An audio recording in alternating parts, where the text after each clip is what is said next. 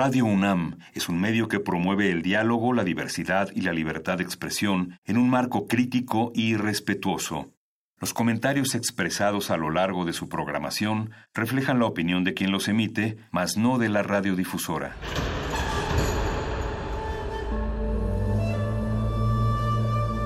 Un templo para la apreciación del ser mediante el sonido. mediante el sonido. Para nosotros. El sol sale durante la noche. Nuestros gritos llevan la mesura del silencio. Y el descontento está lleno de baile y risas. A todo, incluso a nosotros, nos resistimos. La universidad Ustedes y nosotros somos la Resistencia modulada.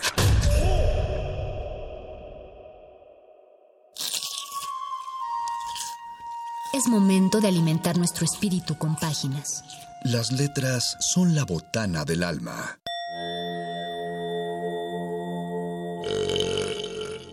Recuerda la máxima. Los libros son como los tacos. Aún los malos son buenos. Muerde lenguas.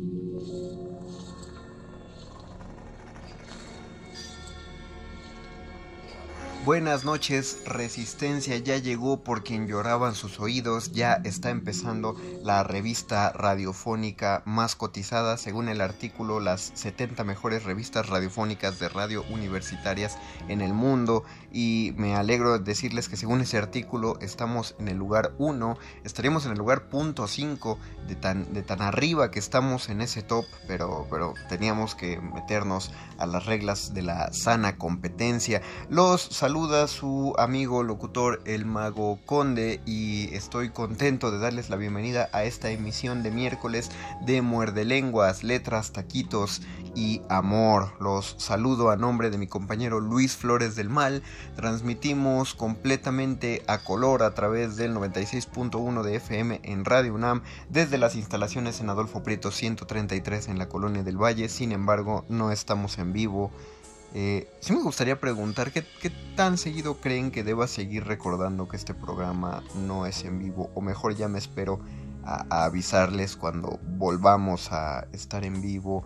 Eh, los contagios van a la baja, pues, al, menos en el momento en el que estoy grabando este programa puedo, eh, puedo reportar que los, los, contagios van a la baja. No estamos en un punto precisamente muy bajo eh, en cuestión de, muertes, la, mortalidad es así, ha aumentado, siguen registrándose unos mil por, o por encima de mil al día, pero estamos regresando en cuestión de contagios a los números de noviembre. Eh, bueno, ya sabemos que de noviembre derivó en diciembre, donde empezó el semáforo rojo, pero estamos regresando a noviembre, así que eh, quizá este, este, segunda, tercera, quién sabe qué oleada de confinamiento nos está ayudando. Eh, pero, pero no tenemos que confiarnos de esto, así que por favor síganse cuidando para que podamos todos volver a las calles y volver a nuestras actividades y volver a transmitir radio en vivo. Es decir, hay que aislarnos en este momento y, experimentar el amor a distancia para que dentro de poco podamos volver a experimentar el amor cara a cara y cuerpo a cuerpo y aliento a aliento. No hay mal que dure 100 años, amigos, eh, lo decía Juan Ruiz Alarcón, así que no desesperen y, o, bueno, sí, desespérense todo lo que quieran, pero no, no piensen que esto no, no va a durar así para siempre, solo cuídense por favor. El lunes pasado hice unas lecturas de amor y amistad, pues eran cuentos de amor de personas cercanas a mí, de amistades. Vimos un cuento de Víctor Adrián García Córdoba, un cuento muy breve de mi tío José Francisco Conde Ortega y un cuento de mi querida Luisa Iglesias Arvide, locutora también aquí de Radio UNAM y de su programa Está Vivo ahí en Reactor. Un saludote a Luisa. Y para esta ocasión, eh, tres cuentos ya más centrados en amor, pero no, no de personas cercanas. ¿Qué más quisiera yo? Pero no, no, no es el caso. El primer cuento es de Horacio, iba a decir mi querido. pues sí, lo quiero mucho, no, nos conocemos, eh, nos divide el mundo. Pero tengo una, una, relación muy, pues sí, muy de cariño. Es, curioso cómo puedes querer a un autor y me parece que Horacio Quiroga... Eh, no solo en su forma de relatar, sino en las mismas historias surgidas de su imaginación, eh, es, no tengo otra manera de definirlo, es un autor muy cálido. Leer a Horacio Quiroga me genera la misma sensación que ver una caricatura de mi infancia, me regresa a momentos más felices. Y quiero aclarar que yo no quería, que yo no leía a Horacio Quiroga de niño, ¿eh? yo, lo, yo la verdad leí muy tarde a Quiroga, hasta que ya iba en la facultad no lo conocí. Pero aún así me, me, me hace sentir mucha tranquilidad. Debe ser su estilo más o menos decimonónico de escribir.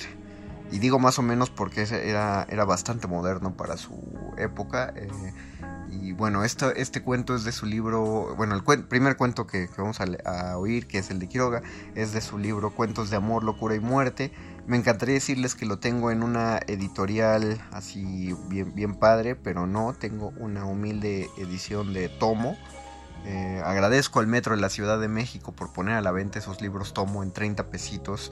Eh, ediciones horrendas y llenas de, faltas ortográficas, pero, pero ponen al alcance de una manera muy accesible unos librazos como es este Horacio Quiroga. Después vamos a escuchar un, cuento de Inés Arredondo. Eh, por más que intento separarlo, Inés Arredondo no puedo, siento que digo Inesa Redondo. Eh, este, es, este cuento llamado De Amores lo saqué de una antología de cuento que se publicó eh, en honor a la Feria Internacional del Libro del Palacio de, Minería. y me gusta, bueno, más bien siento muy necesario ese tipo de, de, distribución porque a pesar de que Inés Arredondo es una de las voces más fuertes que, tenemos en la narrativa hispánica, me parece que aunque escuchamos su nombre y lo tenemos como referente, no tiene la divulgación que debería tener esta edición, que fue además de distribución gratuita, creo que busca resarcir eso, ese error del pasado. Y finalmente el último cuento que vamos a escuchar es de... Eh, fue, para mí un descubrimiento maravilloso. Eh, es de eh, Cristina, no, perdón, Cristina Cerrada. No, yo la verdad reconozco que no había leído a la autora y ahora quiero leer las novelas que escribió. Yo encontré su cuento en la antología Solo Cuento, en el tercer tomo de la antología Solo Cuento de libros UNAM, que se publicó en 2011. Soy, si soy un fanático del cuento, eh, esta colección de Solo Cuento de la UNAM para mí fue como anillo al dedo y y, es fascinante que descubres a tantas y tantos autores eh, en, esas compilaciones de, un montón de temas. Y de Cristina Cerrada me fascinó no solo su visión del matrimonio, del amor, sino su humor, eh, un humor claramente muy español y puede retratar muy bien, o sea, uno puede escuchar el acento eh, español a través de la narrativa de la maestra Cerrada. Le mando toda mi admiración si es que algún día llegue a escuchar esto. Vamos a escuchar estos tres cuentos acerca del amor y nuestras pausas musicales y de esto irá nuestro muerde lenguas. Cualquier comentario, duda, aclaración o recriminación, Facebook Resistencia Modulada, Twitter arroba R Modulada. Escuchemos. Muerde lenguas. Muerde lenguas. Muerde lenguas. La muerte de Isolda. Horacio Quiroga. Concluía el primer acto de Tristán e Isolda. Cansado de la agitación de ese día, me quedé en mi butaca muy contento de mi soledad. Volví la cabeza a la sala y detuve enseguida los ojos en un palco bajo. Evidentemente, un matrimonio. Él, un marido cualquiera, y tal vez por su mercantil vulgaridad y la diferencia de años con su mujer, menos que cualquiera. Ella, joven, pálida, con una de esas profundas bellezas que más que en el rostro, aún bien hermoso, residen en la perfecta solidaridad de mirada, boca, cuello, modo de entrecerrar los ojos. Era sobre todo una belleza para hombres, sin ser en lo más mínimo provocativa, y esto es precisamente lo que no entenderán nunca las mujeres. La miré largo rato a ojos descubiertos porque la veía muy bien y porque cuando el hombre está así en tensión de aspirar fijamente un cuerpo hermoso, no recurre al arbitrio femenino de los anteojos. Comenzó el segundo acto. Volví aún la cabeza al palco y nuestras miradas se cruzaron. Yo que había apreciado ya el encanto de aquella mirada, vagando por uno y otro lado de la sala, viví en un segundo, al sentirla directamente apoyada en mí, el más adorable sueño de amor que haya tenido nunca. Fue aquello muy rápido, los ojos huyeron, pero dos o tres veces en mi largo minuto de insistencia tornaron fugazmente a mí. Fue asimismo, con la súbita dicha de haberme soñado un instante su marido, el más rápido desencanto de un idilio. Sus ojos volvieron otra vez, pero en ese instante sentí que mi vecino de la izquierda miraba hacia allá, y después de un momento de inmovilidad por ambas partes, se saludaron. Así pues, yo no tenía el más remoto derecho a considerarme un hombre feliz, y observé a mi compañero. Era un hombre de más de 35 años, de barba rubia y ojos azules, de mirada clara y un poco dura, que expresaba inequívoca voluntad. Se conocen, me dije, y no poco. En efecto, después de la mitad del acto, mi vecino, que no había vuelto a apartar los ojos de la escena, los fijó en el palco. Ella, la cabeza un poco echada atrás y en la penumbra, lo miraba también. Me pareció más pálida aún. Se miraron fijamente, insistentemente, aislados del mundo en aquella recta paralela de alma a alma que los mantenía inmóviles. Durante el tercero, mi vecino no volvió un instante la cabeza, pero antes de concluir aquel, salió por el pasillo lateral. Miré al palco y ella también se había retirado. Final del idilio, me dije melancólicamente. Él no volvió más y el palco quedó vacío. Sí, se repiten. Sacudió largo rato la cabeza. Todas las situaciones dramáticas pueden repetirse, aun las más inverosímiles, y se repiten. Es menester vivir, y usted es muy muchacho. Y las de su Tristán también, lo que no obsta para que haya ahí el más sostenido alarido de pasión que haya gritado alma humana. Yo quiero tanto como usted esa obra, y acaso más. No me refiero, querrá creer, al drama de Tristán, y con él las treinta y seis situaciones del dogma, fuera de las cuales todas son repeticiones. No, la escena que vuelve como una pesadilla, los personajes que sufren la alucinación de una dicha muerta, es otra cosa.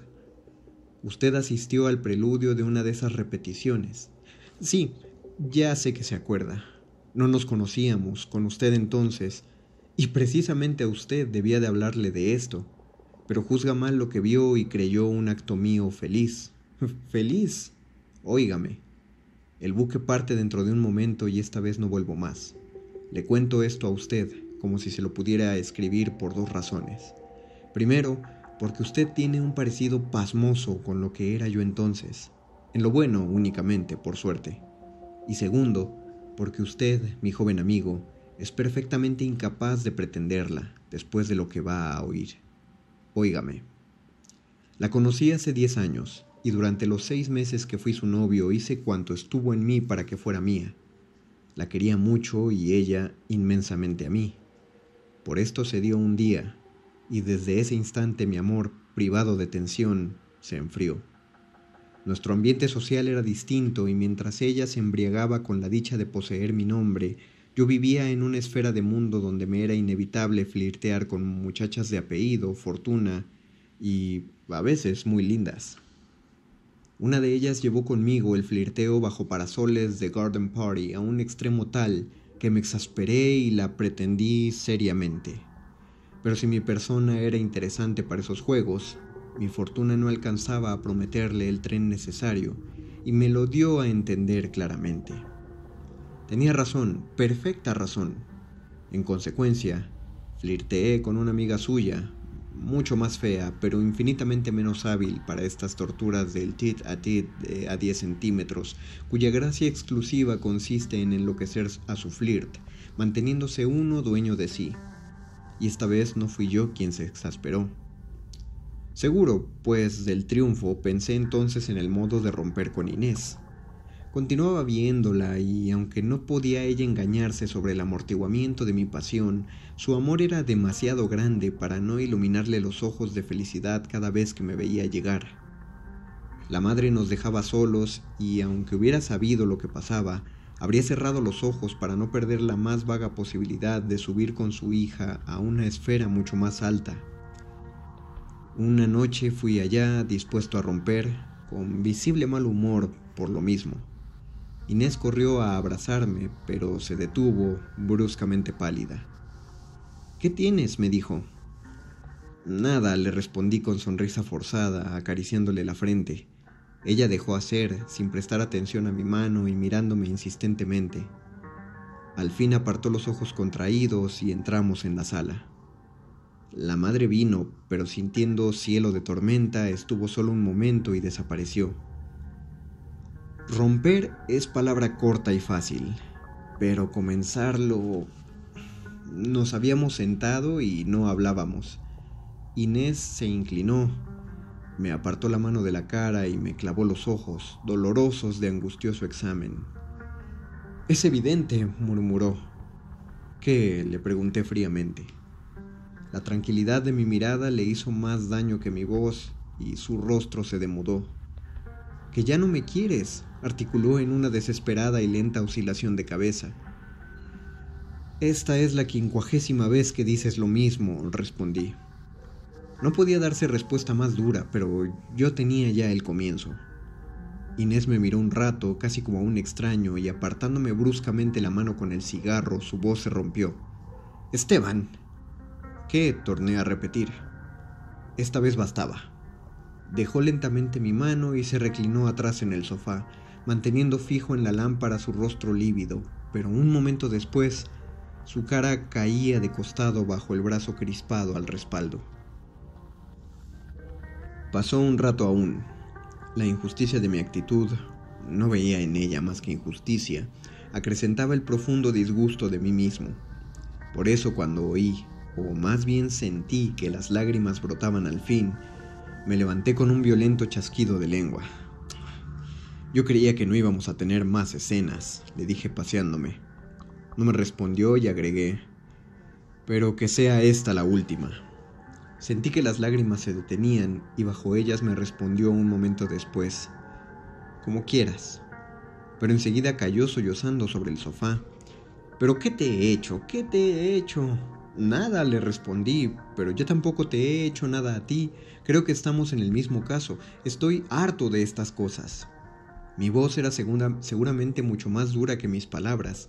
Inés se incorporó y sosteniéndose en el brazo del sofá, repitió helada. Como quieras. Era una despedida. Yo iba a romper y se me adelantaban. El amor propio, el vil amor propio tocado a vivo me hizo responder. Perfectamente. Me voy. Que seas más feliz. Otra vez. No comprendió y me miró con extrañeza. Yo había ya cometido la primera infamia, y como en esos casos sentí el vértigo de enlodarme más aún. Es claro, apoyé brutalmente, porque de mí no has sentido, no has tenido queja, ¿no? Es decir, te hice el honor de ser tu amante y debes estarme agradecida.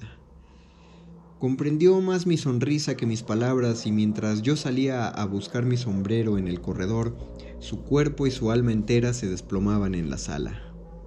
Entonces, en ese instante en que crucé la galería, sentí intensamente lo que acababa de hacer. Aspiración de lujo, matrimonio encumbrado, todo me resaltó como una llaga en mi propia alma, y yo, que me ofrecía en subasta a las mundanas feas con fortuna, que me ponía en venta, acababa de cometer el acto más ultrajante con la mujer que nos ha querido demasiado. Flaqueza en el monte de los olivos, o momento vil en un hombre que no lo es, llevan el mismo fin, ansia de sacrificio, de reconquista más allá del propio valer, y luego la inmensa sed de ternura, de borrar beso tras beso las lágrimas de la mujer adorada, cuya primera sonrisa tras la herida que le hemos causado es la más bella luz que puede inundar un corazón de hombre. Y concluido, no me era posible ante mí mismo volver a tomar lo que acababa de ultrajar de ese modo. Ya no era digno de ella, ni la merecía más. Había enlodado en un segundo el amor más puro que hombre alguno haya sentido sobre sí y acababa de perder con Inés la irreencontrable felicidad de poseer a quien nos ama entrañablemente. Desesperado, humillado, crucé por delante de la sala y la vi echada sobre el sofá, sollozando el alma entera entre sus brazos. Inés, perdida ya, Sentí más honda mi miseria ante su cuerpo, todo amor sacudido por los sollozos de su dicha muerta, sin darme cuenta casi me detuve. Inés, dije. Mi voz no era ya la de antes, y ella debió notarlo bien porque su alma sintió en aumento de sollozos el desesperado llamado que le hacía mi amor. Esa vez sí, inmenso amor. No, no, me respondió. Es demasiado tarde. Padilla se detuvo. Pocas veces he visto amargura más seca y tranquila que la de sus ojos cuando concluyó. Por mi parte no podía apartar de mi memoria aquella adorable belleza del palco sollozando sobre el sofá. Me creerá, reanudó Padilla, si le digo que en mis insomnios de soltero descontento de sí mismo la he tenido así ante mí. Salí enseguida de Buenos Aires sin ver casi a nadie, y menos a mi flirt de gran fortuna.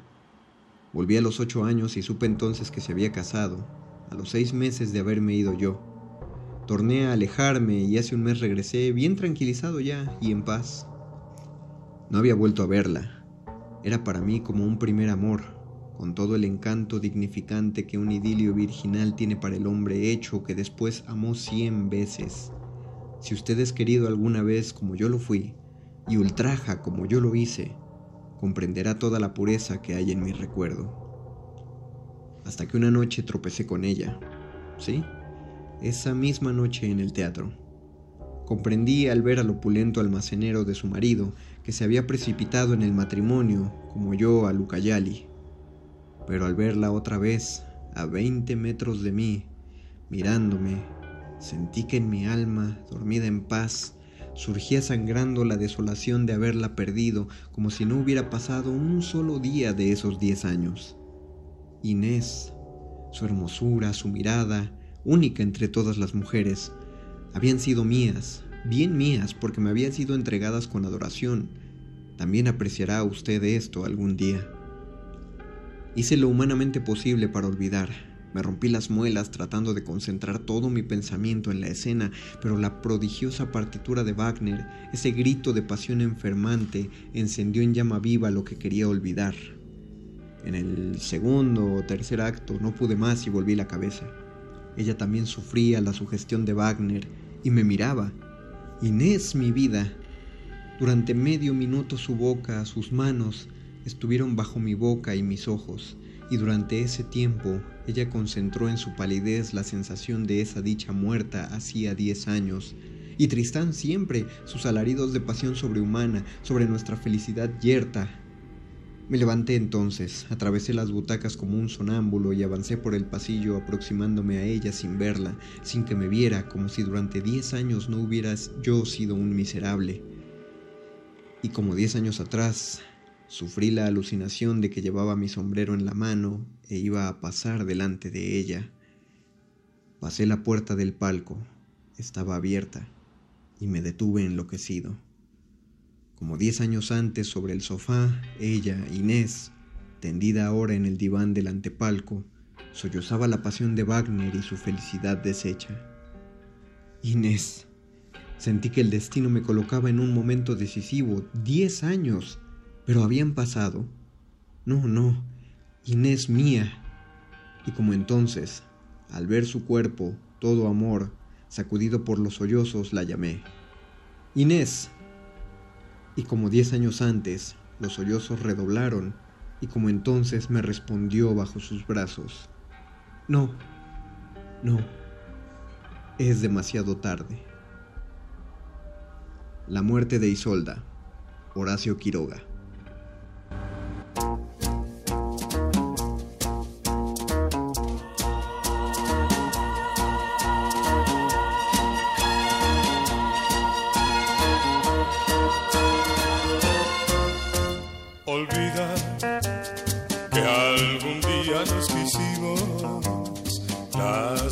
Promesas que hicimos, por favor olvídalas.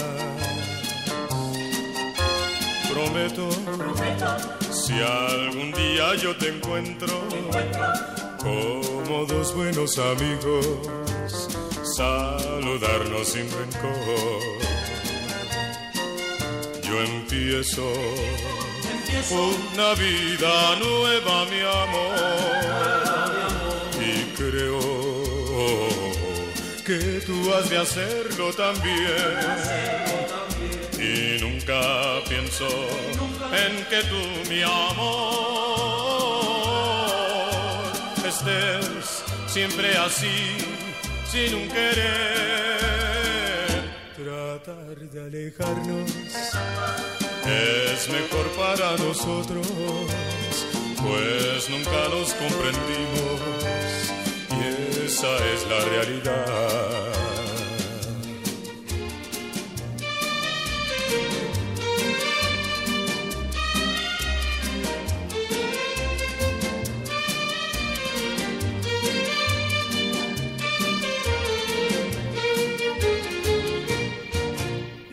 empiezo, empiezo una vida nueva, mi amor.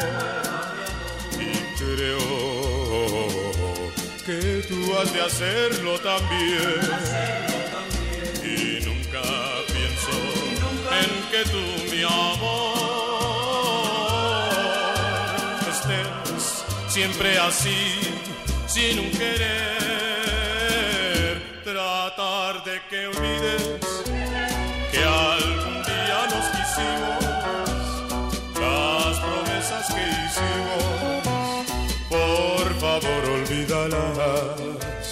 por favor olvídalas, por favor olvídalas.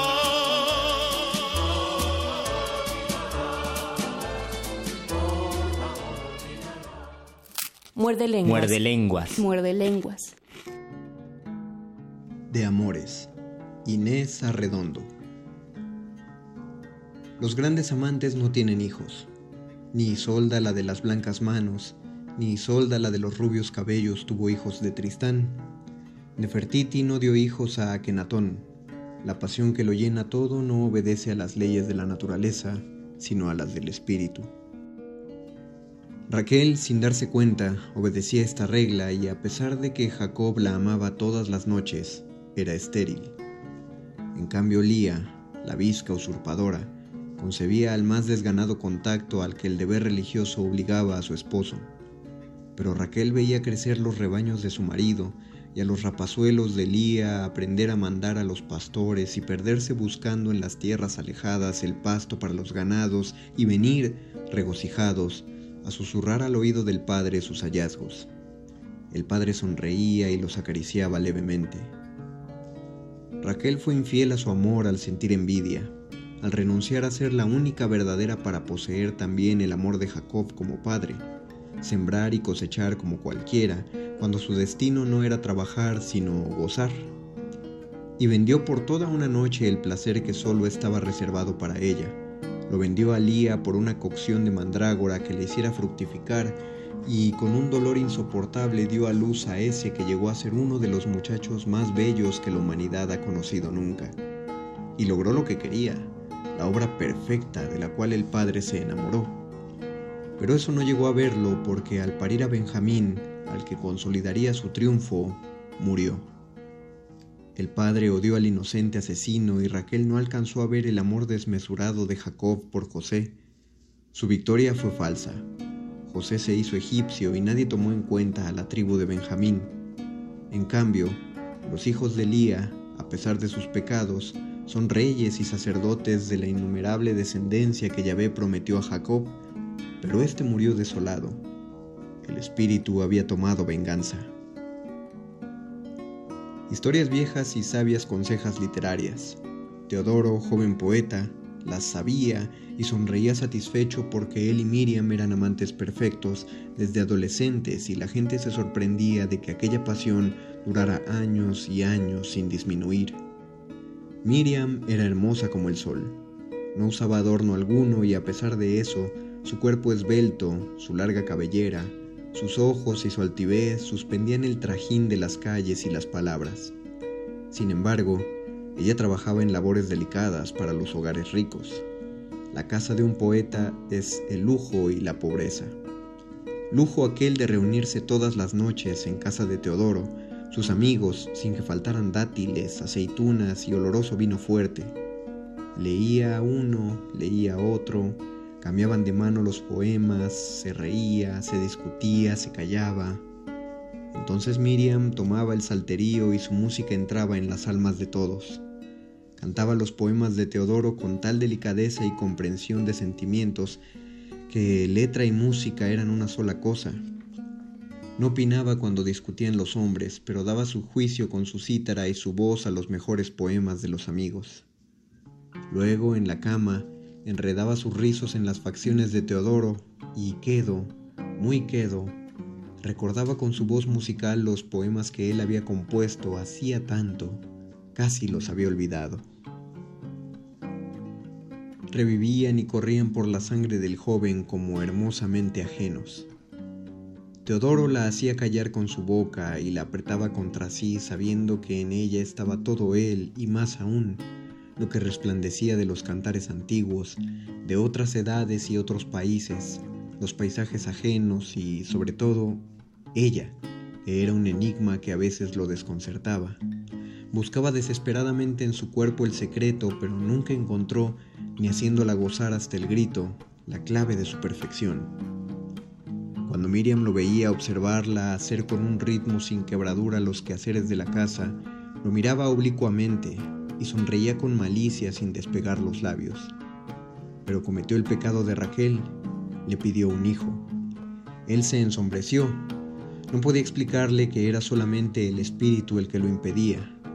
Ella suplicó prometiendo que el niño sería tan feliz que no lloraría, que dormiría con los poemas, las palabras y la música, que todo seguiría igual. No comprendió que la naturaleza entraría rompiendo el absoluto, él se encerró en sí mismo y sufrió tanto que sus carnes se enjutaron y la poesía lo abandonó como un hilacho, y no tuvo sed, ni deseo, ni sueño, ni amigos. Ella no había comprendido. Entonces, sin decir una palabra, se marchó. Caminó el desierto con los pies desnudos sobre la arena ardiente, hecha jirones su vestidura y sin encontrar el horizonte en el desierto se perdió a sí mismo y no encontró reposo. Hasta que un día, casi muerto, sin poder abrir los ojos, supo que su cabeza estaba en el regazo de una mujer. Se quedó inconsciente y cuando, pasado algún tiempo, pudo moverse en un lecho, un dolor enorme llenó su ser, pero no pudo recordar nada. Agradecido, vivió con aquella mujer sin rostro. Ella parió hijos que Teodoro apenas miraba, Lía, nombre lastimoso abandonó a la que le salvó la vida sin darse cuenta. Quizá hubo alguna otra semejante. Lo que es seguro es que fueron numerosas las que por amor sirvieron sus alimentos y compartieron su lecho, y él no supo cómo se llamaban. No podía recordarlo ni para nombrarlas. Pero nada de eso le importaba, ni su trabajo concienzudo que ejecutaba como un autómata en los campos ajenos. Hasta que un día, al cortar un racimo de uvas, el sol se reflejó como una centella en una, una sola de las que formaban el racimo. El espíritu volvió y él supo reconocerlo. Pasados los años fue el gran poeta de su tiempo. Los jóvenes venían a él para aprender todas las formas, los ritmos, los secretos de la técnica, pero cuando bebían oloroso vino y comían aceitunas negras, solo recitaban sus versos de juventud y él cerraba los ojos y oía la cítara y la voz cantando. Aunque se negara a admitirlo, aquellos poemas eran sus obras maestras y los insuflaba un dios como Atón, un hijo como José, una muerte por amor. Ya viejo, se siente en una roca con los versos que fue escribiendo desde su resurrección, cobijado por el Espíritu, hasta conseguirlos perfectos estruja las hojas escritas por su mano y las arroja al mar. Ninguno de ellos era el poema de la naturaleza y el espíritu. En el fondo nunca pudo domar en su alma a la naturaleza, aunque la negara, y ahora estaba absolutamente solo, porque los que comprendieron, por el relato de Miriam, la causa de su desdicha y lloraron hasta agotar sus lágrimas y desgarrarse el pecho, ya no podrían llorar ahora su doble final porque están todos muertos. De Amores, Inés Arredondo.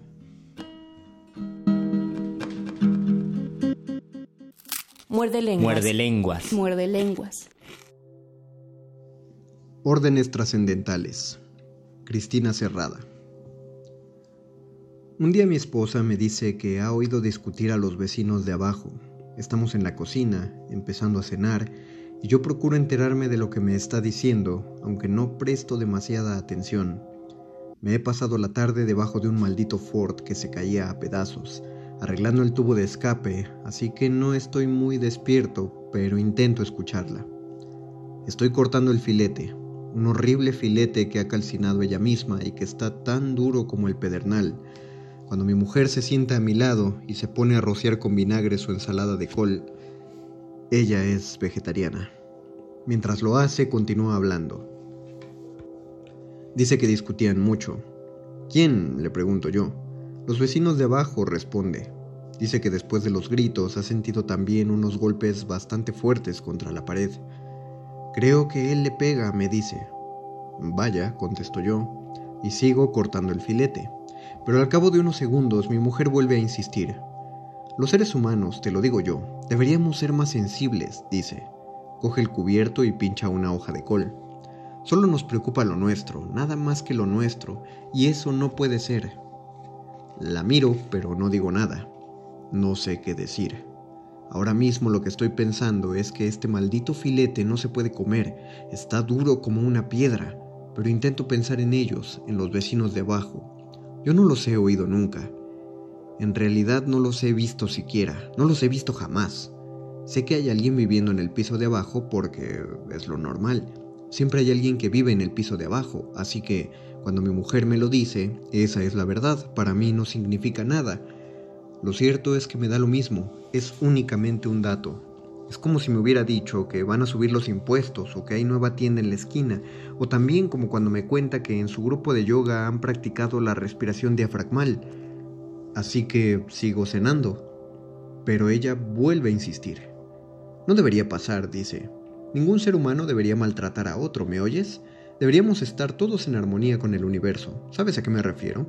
Es más sencillo de lo que parece, como los animales. ¿Tú te has fijado en los animales, eh? No mucho, le digo y pienso en el maldito filete.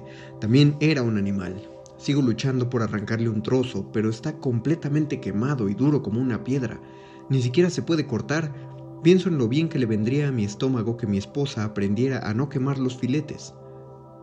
Hay una mujer en el grupo, ¿sabes? Continúa diciendo. Un ser humano increíble, tendrías que conocerla.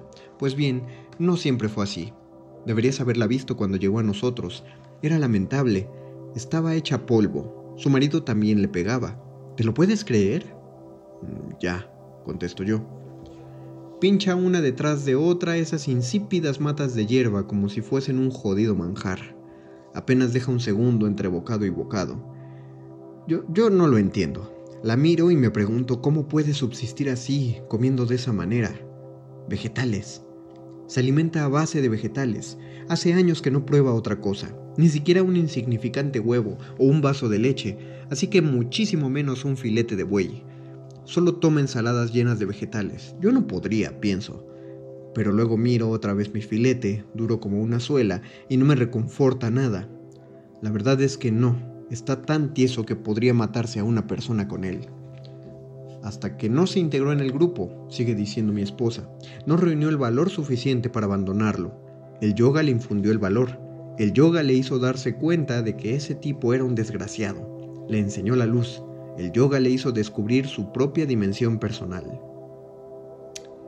Dimensión personal. ¿Qué demonios querrá decir eso? Es un término que siempre usa. Mi mujer está en un grupo de yoga, de esos del ayuntamiento. Acude todos los días. Al principio, cuando empezó, iba solo dos veces. Los miércoles, algunos sábados. Pero desde hace ya un año, no hay quien la saque de ahí. A mí me da igual, desde luego que sí, pero juro que no lo entiendo. Si es verdad lo que cuenta, todo lo que hacen es sentarse en un círculo alrededor de otro tipo, cerrar todos los ojos y respirar. Pero a ella le encanta. Dice que tiene un grupo con el que conecta. Dice que es algo kármico. Es otra de las cosas que dice. Dice que son seres humanos sensibles con su mismo afán y que han encontrado en el yoga un estímulo para seguir viviendo. Dice que cuando está ahí se siente en armonía con todo. Con todo, dice. Con el mundo, dice, con los animales, incluso hasta con las plantas. Y con el resto de los seres humanos, dice. Mi mujer nunca dice personas, siempre se refiere a la gente como a los seres humanos. Los seres humanos esto, los seres humanos lo otro. Según ella, los seres humanos somos francamente sencillos, solo que hay que saber entendernos. E, eso es lo que dice. Dice que somos nosotros quienes lo liamos todo. Yo nunca le digo que no. Nunca le digo nada. Pero me habría gustado de veras que en vez de yoga hubiese aprendido a guisar. Cuando al fin consigo comerme ese trozo de carne dura, hace ya rato que ella ha acabado su cena. Le ayudo a retirar los platos y luego me voy al salón. Hoy hay partido de fútbol, así que enchufo la tele, agarro el mando a distancia y me acomodo en mi butaca de cuero. Ella entra unos segundos después, se quita las zapatillas y se sienta en la alfombra con las piernas cruzadas. Es su hora de meditar. Medita todas las noches durante 10 minutos. Al principio me hacía mucha gracia eso de que meditase, pero ahora me da lo mismo. Se sienta en mitad de la alfombra, siempre en el mismo sitio, aprieta los párpados y emite un sonido sordo parecido a una vibración, y todo el tiempo permanece así, con los ojos cerrados y las manos sobre las rodillas, uniendo el índice y el pulgar como si agarrase un tubo a los 10 minutos, cuando ha acabado, hace unas cuantas flexiones doblándose por la cintura hasta tocarse los pies. Deberías probarlo, me dice. Siempre me lo está diciendo. Se incorpora, se queda un momento mirándome con los brazos en jarras, veo su imagen reflejada en la pantalla del televisor. Deberías tratar de hacer algo, me dice, en vez de ver tanto fútbol. Yo no la miro, no le digo nada. Como no le contesto, sacude la cabeza a un lado y otro y luego atraviesa el cuarto interponiéndose entre el televisor y yo. Un instante después aparece de nuevo con el cesto de costura y sus guirnaldas de flores. Confecciona guirnaldas de flores. En su grupo todos lo hacen, se dedican a fabricar esas guirnaldas de flores que luego venden por ahí. Se supone que con lo que sacan de las dichosas flores imprimen unos panfletos, algo como fanzines, con poemas sobre el yin y el yang, la energía cósmica y cosas de ese tipo, aunque suelen incluir también sus insípidas recetas vegetarianas. Quieren divulgar su mensaje al resto de los seres humanos, e, e, eso es lo que dicen. Yo nunca he leído ninguno. Reconozco que no leo mucho, y cuando lo hago sencillamente no es eso lo que me gusta leer. Acaban de pitar un penalti, así que me incorporo de golpe en la butaca y suelto un taco. Hijo puta, digo, cabrón. Mi esposa deja de ensartar flores y me mira desde el sofá por encima de sus gafas de pasta. ¿Tienes que hablar así? me pregunta. Deberías saber que eso no te pone en armonía con nada. Vuelvo a reclinarme en mi asiento y sigo mirando la tele. Estás dominado por tu lado oscuro, ¿sabes? me dice. Ha puesto las flores secas y las agujas sobre su regazo y ahora me mira muy fijo a través de los cristales de sus gafas de pasta. No sabes liberar tu yan. ¿Mi qué? Le pregunto yo. Tu yan, repite. Tu interior. Deberías echar un vistazo dentro de tu interior, cariño. Se incorpora sobre el sofá y se quita las gafas para decirme esto. Si lo hicieras, descubrirías que todo ese caos kármico tuyo puede desvanecerse si te lo propones, ¿entiendes? Pues no, le digo, y subo un poco más el volumen del televisor. Casi no oigo al comentarista. Lo que quiero decir, cariño, es que los seres humanos lo complicamos todo nosotros, ¿entiendes? Somos muy simples en realidad. Lo que pasa es que hemos de tratar de entendernos. Suspiro. Disminuyo el volumen. Dejo el mando a distancia sobre la mesa y me resigno a perderme el resto del comentario. Tendré que escucharlo más tarde, en la repetición. De todas maneras, esta es una de esas dichosas noches en que mi mujer quiere hablar y sé que no se puede hacer nada. Si tú lo dices, supongo que podría ser cierto, le digo. Vuelvo un poco la butaca hacia donde ella está y trato de poner algo de convicción en lo que voy a decir. Supongo que podría ser. Supongo que la gente es como el motor de un coche. Ya sabes, unas cuantas piezas mecánicas, algo de aceite y un poco de agua, y combustible para arrancar. Podría ser, le digo, algo parecido a un coche. No digas bobadas, me dice. No se puede comparar con un coche, siempre estás igual. Los seres humanos, para que lo sepas, somos de otra pasta, cariño, de otra dimensión. Somos energía pura. Claro, contesto. Mientras hablo, intento mirarla a ella sin dejar de atender al partido, pero no me entero de nada. Así que para acabar de una vez con el dichoso tema, le digo que con los coches ocurre exactamente igual. Es como la gasolina, le digo. Como el combustible. La gasolina hace que los coches se muevan, ¿no es cierto? Y eso es energía, ¿verdad? Supongo que es algo así. Es que no sabes hablar de otra cosa, me contesta ella. Para ti todo es como el motor de un coche. ¿Qué tendría que ver? Ni que fuera lo mismo. ¿Cómo se va a comparar algo tan simple como un coche con la complejidad de los seres humanos? Antes eran sencillos y ahora son complicados. No hay quien entienda. Giro la butaca y me pongo a mirar la tele. Solo las imágenes, sin subir la voz. Intento pensar en algo, algo que no sean coches. Pero da lo mismo, porque de todas maneras sé que no se me va a ocurrir nada.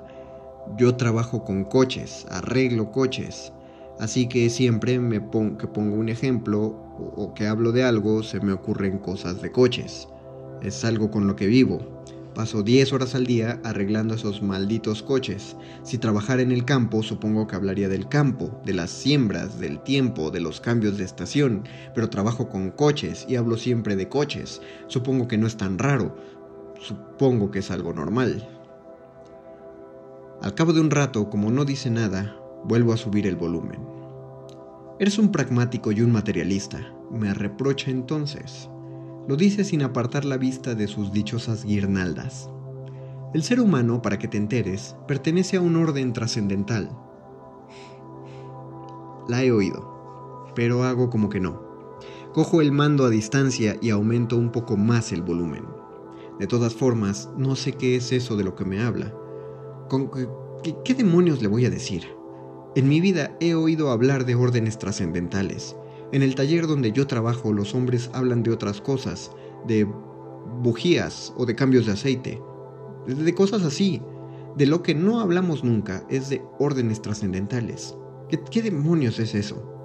Los chicos y yo hablamos de lo que dan por la tele o de la liga de fútbol. De fútbol hablamos bastante, ese es un buen tema. O del dinero. El dinero nos preocupa a todos. A lo sumo, cuando acabamos y estamos en el bar tomando unas cervezas, los hombres hablan de sus mujeres, pero nada del otro mundo. Hablan de que están distantes o de que no les hablan o de que hace meses que no se van a la cama con ellas. Cualquier día, dice mi esposa de pronto, acabarás tratándome como a esa pobre mujer.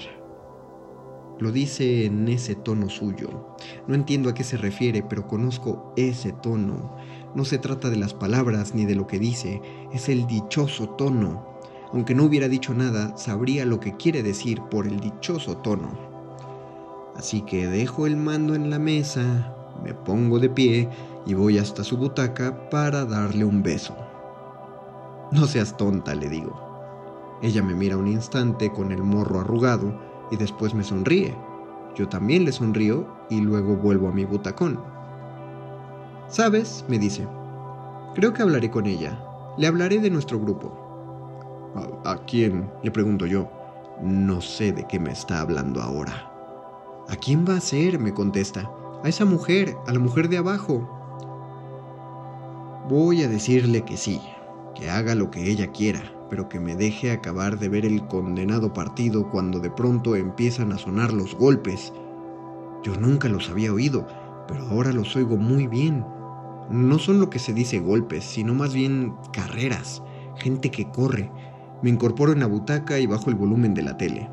¿Lo ves? dice mi esposa. Se quita las gafas y para de ensartar flores. La va a matar. Yo le hago una señal con la mano para que se calle y sigo prestando atención. Es como si corriesen, le digo. como si estuviesen corriendo, es como si se persiguieran, pero no son golpes. No sé qué estarán haciendo. Deberíamos bajar a ver, dice mi mujer entonces. Deja las guirnaldas a un lado, se arrodilla en el suelo y luego acerca la cara hasta apoyar la oreja en la alfombra. Creo que deberíamos bajar.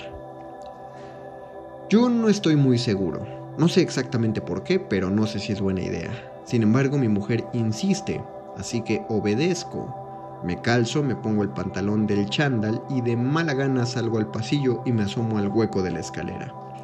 Ella se asoma también. No se ve nada, pero empiezo a bajar escalones sin encender la luz. Ella me agarra del brazo, empieza a bajar conmigo, justo detrás de mí. Cuando estamos en el último tramo, casi frente a su puerta, oigo que se están riendo. Se están riendo los dos. Mi mujer se detiene, nos quedamos ahí parados los dos oyendo cómo se ríen. Se les oye muy bien. Deben de estar ahí mismo, al otro lado de la puerta, en el recibidor, porque se les oye muy bien. Miro a mi esposa, pero no le veo la cara. Cada vez se ríen más fuerte. Será mejor que nos vayamos, le digo, no creo que esto esté bien. Pero entonces, cuando estamos subiendo, dejan de oírse las risas y empieza a sonar otra cosa es un sonido rítmico, como la amortiguación de un coche, solo que no es ningún coche, es ese sonido. Parece que estuvieran haciéndolo ahí, contra la misma puerta. No lo puedo evitar y me acerco. Al principio mi mujer me retiene. Dice algo, solo que lo dice tan bajo que ni siquiera lo oigo. Luego ella también se aproxima hasta la misma puerta con mucho cuidado vamos acercándonos más, intentando que no se nos oiga, hasta que acabamos los dos con la oreja literalmente pegada. Están haciéndolo ahí mismo, en el recibidor. Nos quedamos hasta que terminan. Ignoro cuánto tiempo llevamos, pero aún seguimos ahí, con la oreja pegada a la puerta. Cuando se enciende la luz, no nos miramos, ni siquiera nos damos prisa. Subimos por la escalera, despacio, y nos metemos en casa. Órdenes trascendentales. Cristina Cerrada. Muerde lenguas. Muerde lenguas. Muerde lenguas.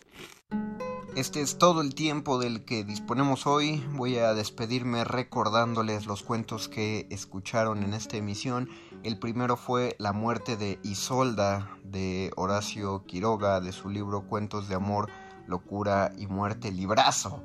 No importa que yo lo haya leído en editorial Tomo, sigue siendo un, libro fascinante y nunca dejaré de recomendar al maestro Horacio Quiroga. El segundo cuento que escuchamos fue, el, fue De Amores, así se llama, de la antología de Amores y otros cuentos de Inés Arredondo, una antología que se hizo con motivo del Día Nacional del Libro, el, 12 de noviembre, eh, pero este libro fue publicado en 2019 ah, noviembre de 2019, todavía éramos felices, apenas nos imaginábamos lo que estaba por ocurrir. Bueno, fue un libro publicado por la Secretaría, de, por la CEP, eh, por la Cámara Nacional de la Industria Editorial y la Asociación Nacional del Libro.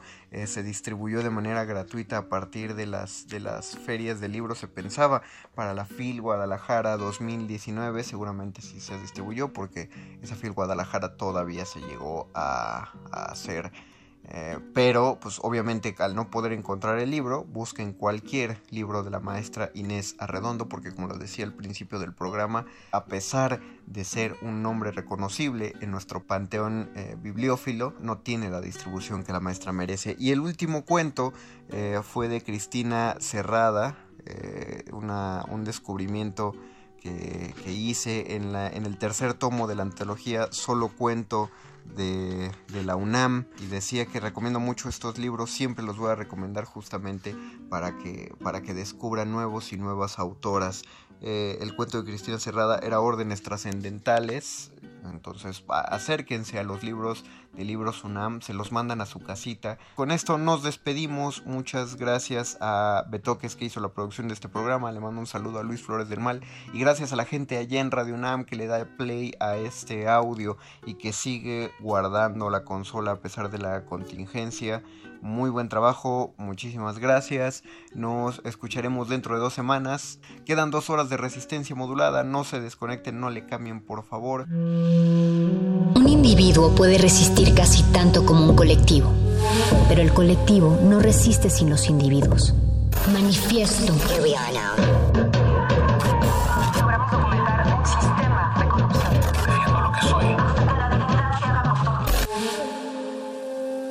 No hay sonidos distintos, solo separados. Tu cuerpo es una revolución. Manifiéstate.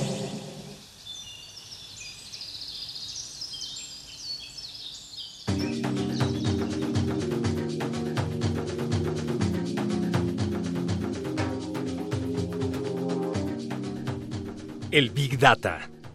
Los macrodatos hacen superfluo el pensamiento, porque si todo es numerable, todo es igual, estamos en pleno dataísmo. El humano ya no es soberano de sí mismo, sino que es resultado de una operación algorítmica que lo domina sin que lo perciba. Lo vemos en China con la concesión de visados según los datos que maneja el Estado, o en la técnica del reconocimiento facial. La revuelta pasaría por dejar de compartir datos o de estar en las redes sociales. No podemos negarnos a facilitarlos. Una sierra también puede cortar cabezas. Hay que ajustar el sistema. El ebook está hecho para que yo lo lea, no para que me lea a mí a través de algoritmos. ¿O es que el algoritmo hará ahora al humano? En Estados Unidos se vio la influencia de Facebook en las elecciones. Necesitamos una carta digital que recupere la dignidad humana y pensar en una renta básica para los profesionales que devoran las nuevas tecnologías. Sin la presencia del otro, la comunicación degenera en un intercambio de información. Las relaciones se reemplazan por las conexiones y así solo se enlaza con lo igual. La comunicación digital es solo vista. Hemos perdido todos los sentidos. Estamos en una fase debilitada de la comunicación, como nunca. La comunicación global y de los likes solo consiente a los que son más iguales a uno. Lo igual no duele. Conceptos de Big Data y comunicación, según el filósofo surcoreano Yoon Chul Han, un pesimista de la interacción en el entorno digital. Tiene razón.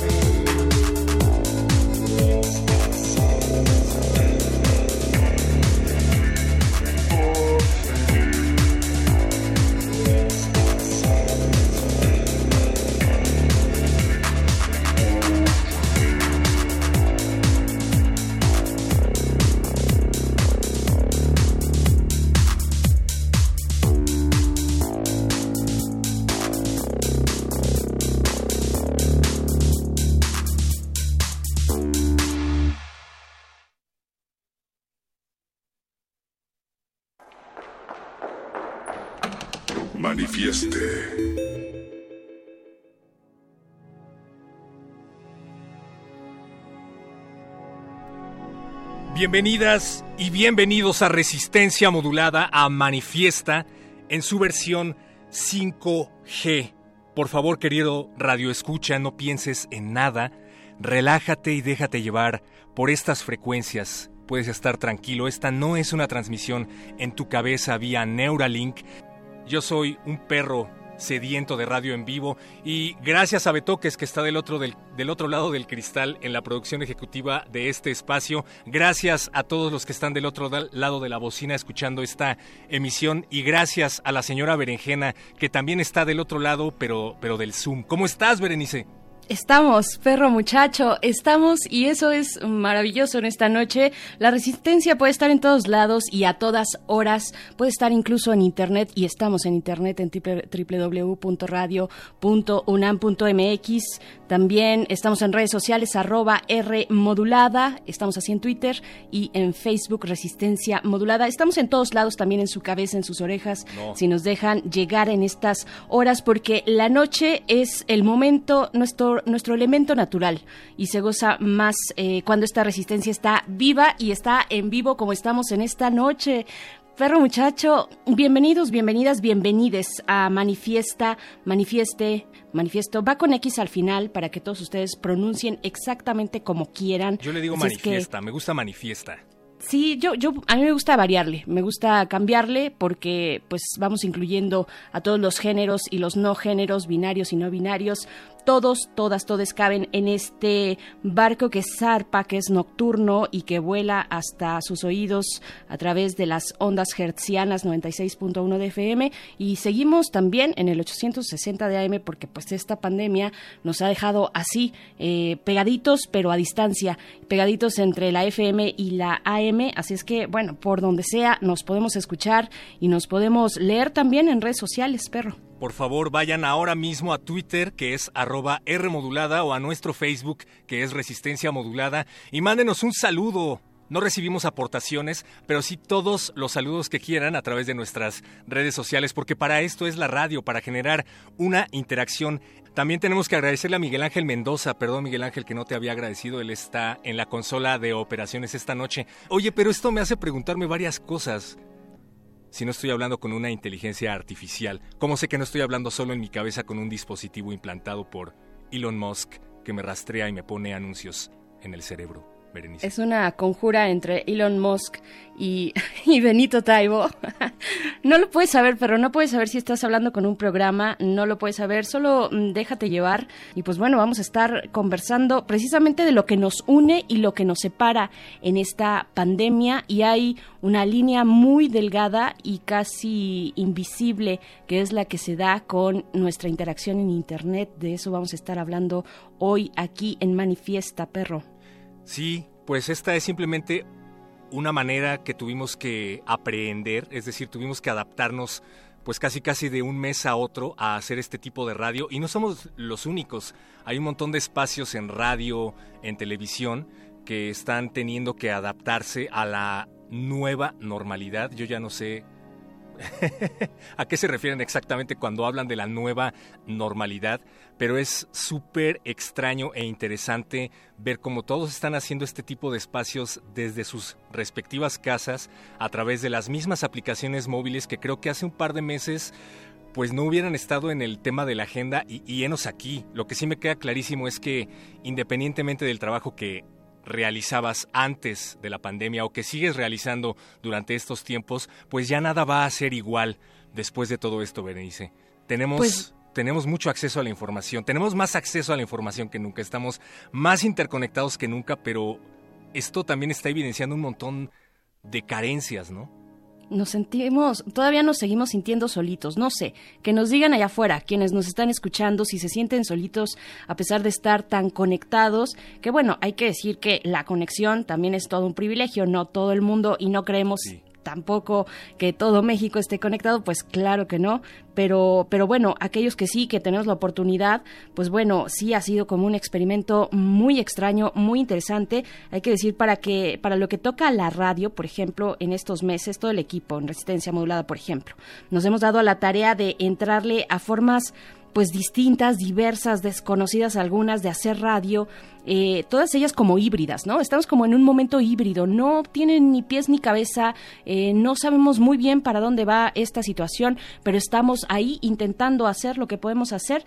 Eh, no estábamos acostumbrados a esta forma de radio, no está, no está en vivo, sino a ver cómo nos podemos organizar entre todos, grabar debajo de las cobijas, en el carro de algún tío o un buen vecino. pues estos, estos meses, estos meses, es muy interesante, perro, porque, porque estos meses me han dado para hacerme mi guardadito, ¿no? Mi guardadito, ya que uno no sale al cine, no sale al museo, no vas de vacaciones, bueno, ah, puedes hacer tu guardadito y medio armarte un, improvisar un poco un estudio en casa, pequeñito, que es lo que a mí me ha tocado hacer. Entonces, pero sí, en las primeras ocasiones sí grababa eh, por lo menos dentro del closet, pero ya salí del closet, perro. Yo también. ¿Ya saliste del closet? Sí, estaba grabando unas cosas justo antes de venir, salí del closet para venir aquí a Manifiesto a hacer radio en vivo. Qué valiente perro. Y pues así es, así está, así estamos. Ustedes no lo saben, pero hacer radio así, en esas condiciones, pues implica, por ejemplo, mucho trabajo de producción, ¿no? Mucho trabajo de producción y otras cadenas de trabajo que entre nosotros fuimos improvisando. En fin, eh, sí han sido experiencias muy interesantes el equipo unido ahí pues como podemos y sacando el trabajo eh, de la mejor manera posible y siempre siempre con mucha emoción de estar aquí en resistencia modulada perro sí y bueno, el simple hecho de que estemos platicando ahora mismo a distancia, de que no nos podamos ver y no nos podamos hacer señas también es raro, pero bueno, es un ejercicio radiofónico que tendremos que ir dominando, ¿no? Con el tiempo. Pero siempre, como dices, muy contentos y con mucha responsabilidad. Sobre todo creo que implica una gran responsabilidad, probablemente más que antes, porque esta interconexión y esta facilidad de que todo el mundo tenga una opinión y la pueda ejercer desde su casa, en sus redes personales, siendo influencers, porque hay políticos y empresarios buscando aprovecharse de la crisis, ¿no?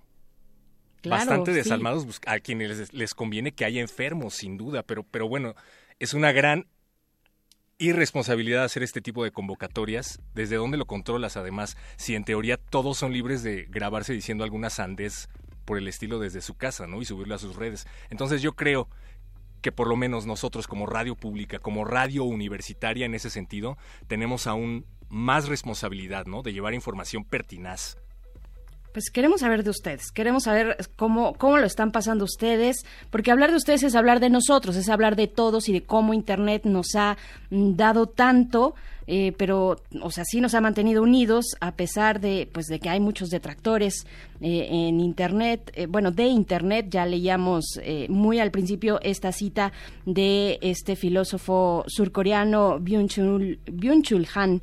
Es, ya tienes que aprender coreano, veré en eso estaba justo en estos en este tiempo de encierro, fíjate. ¿En serio?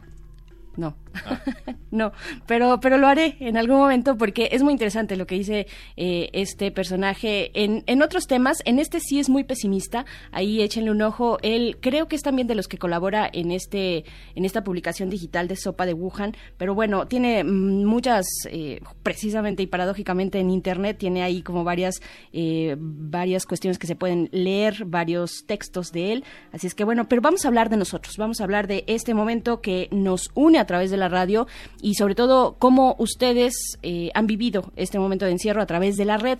Lo bueno, lo malo y lo feo de Internet es lo que les queremos preguntar en redes sociales. De nuevo, arroba R modulada. Esa es nuestra cuenta de Twitter. Síganos, comenten. Estamos aquí para escuchar y estamos totalmente en vivo y estamos también en Facebook, perro.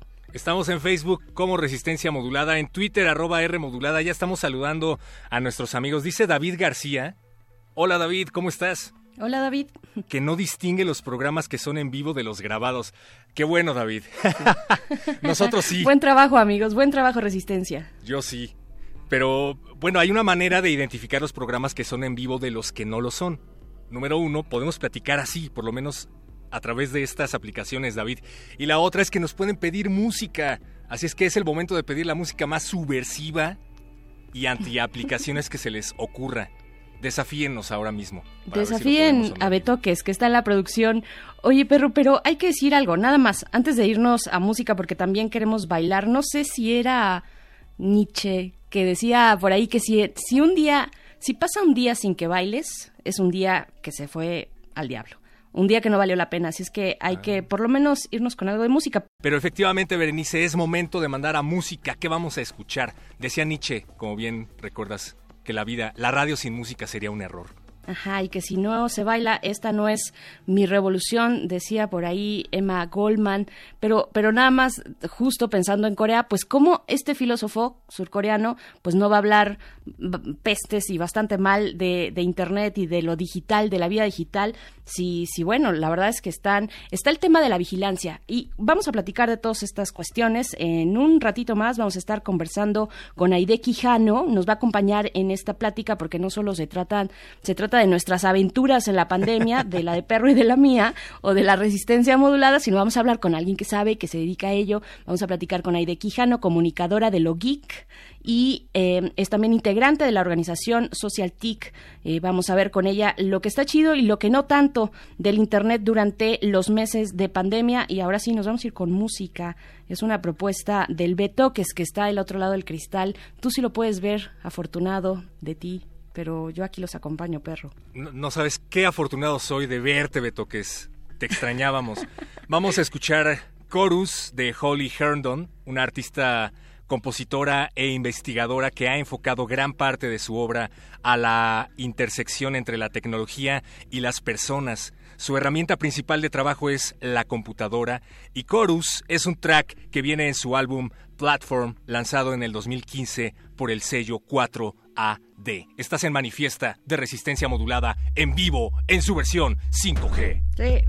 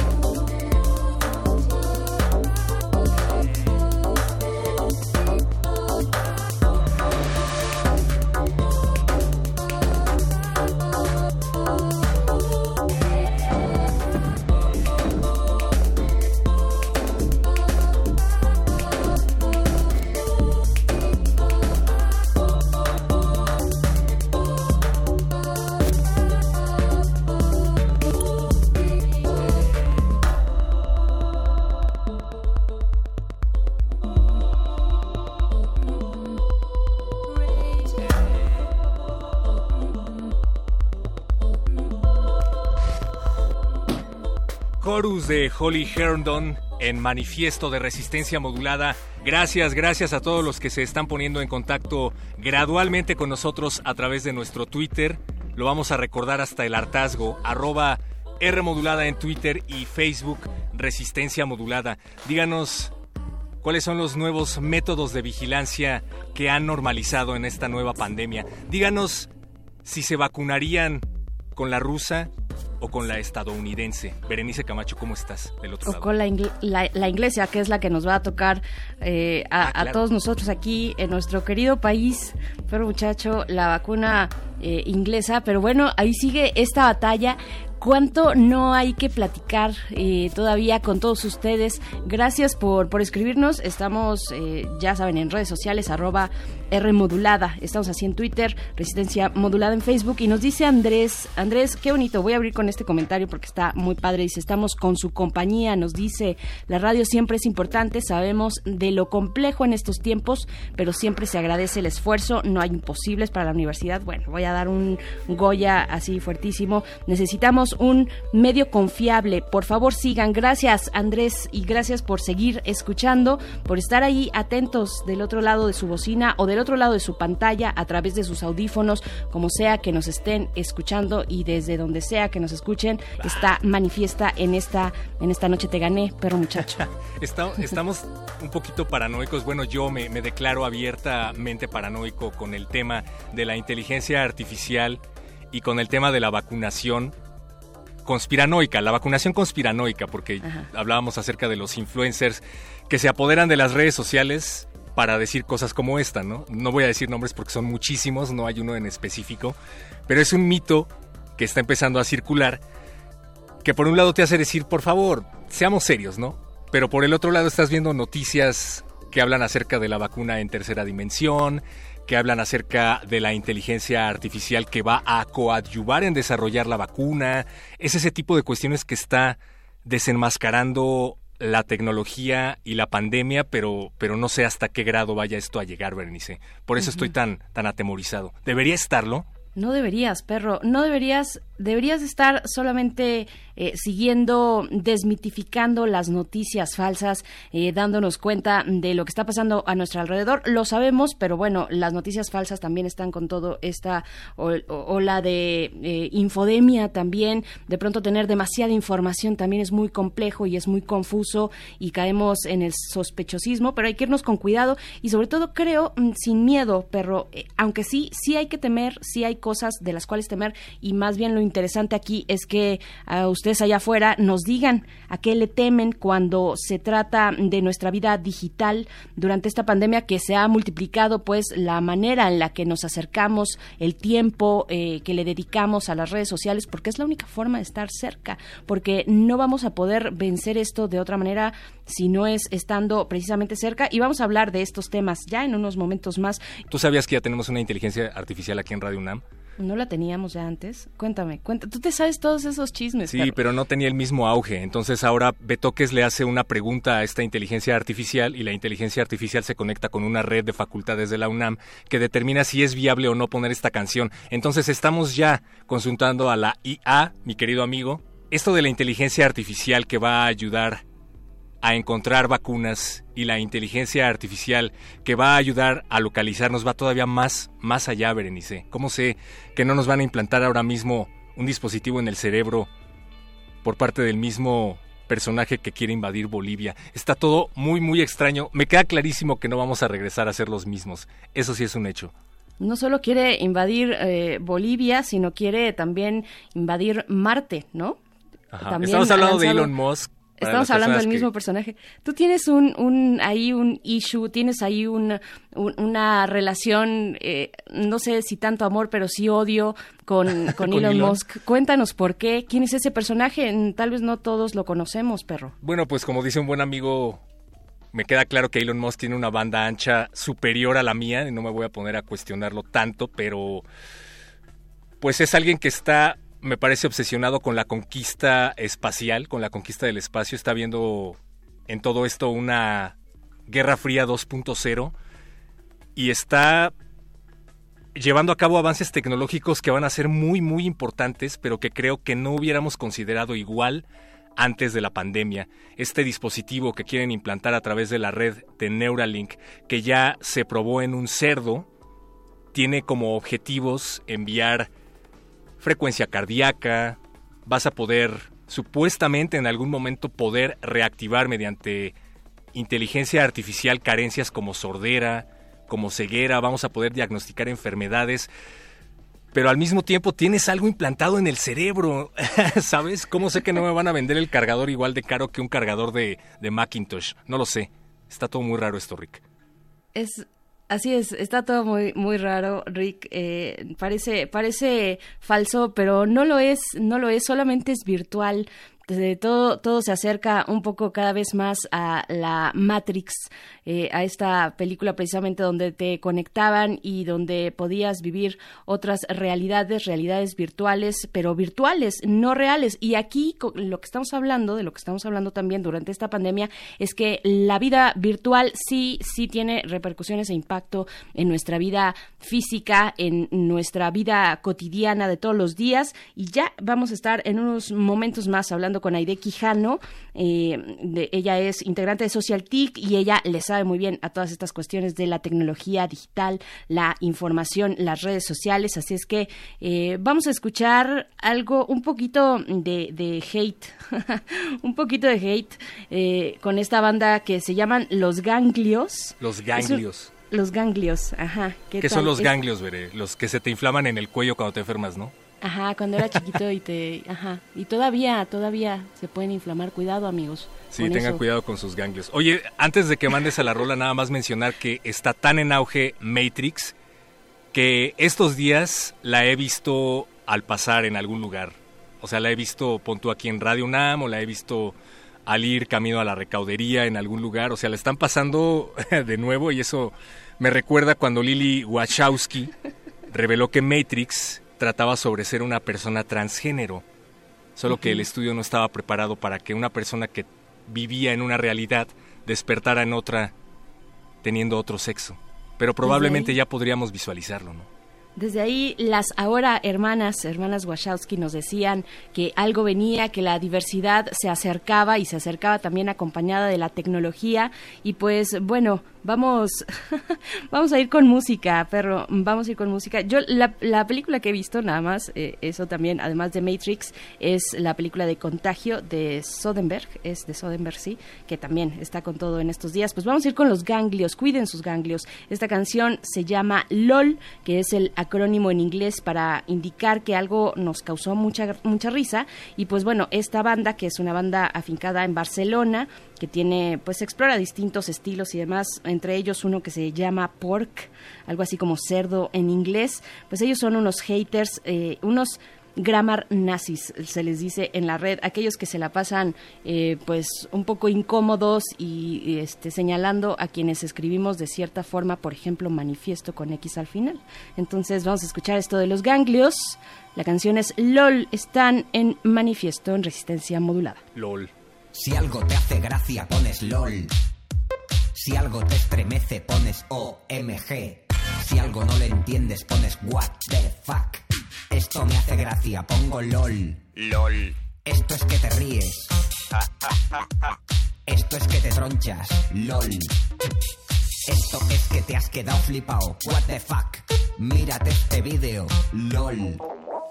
Mira la madera. OMG. Mira estos colgados. What the fuck. Esto es que le quieres. Con un tres y un pico. Podría ser un pito. Escasez lingüística en la red. Escasez lingüística en la red. Escasez lingüística en la red. Escasez lingüística en la red. Escasez lingüística en la red. Escasez lingüística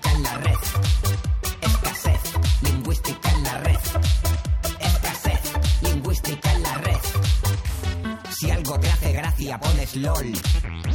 Si algo te estremece, pones OMG. Si algo no lo entiendes, pones What the fuck. Esto me hace gracia, pongo LOL. LOL. Esto es que te ríes. Esto es que te tronchas. LOL. Esto es que te has quedado flipado. What the fuck. Mírate este vídeo. LOL. Mira la madera. OMG. Mira estos colgados. What the fuck. Esto es que le quieres. Con un tres y un pico. Podría ser un pito.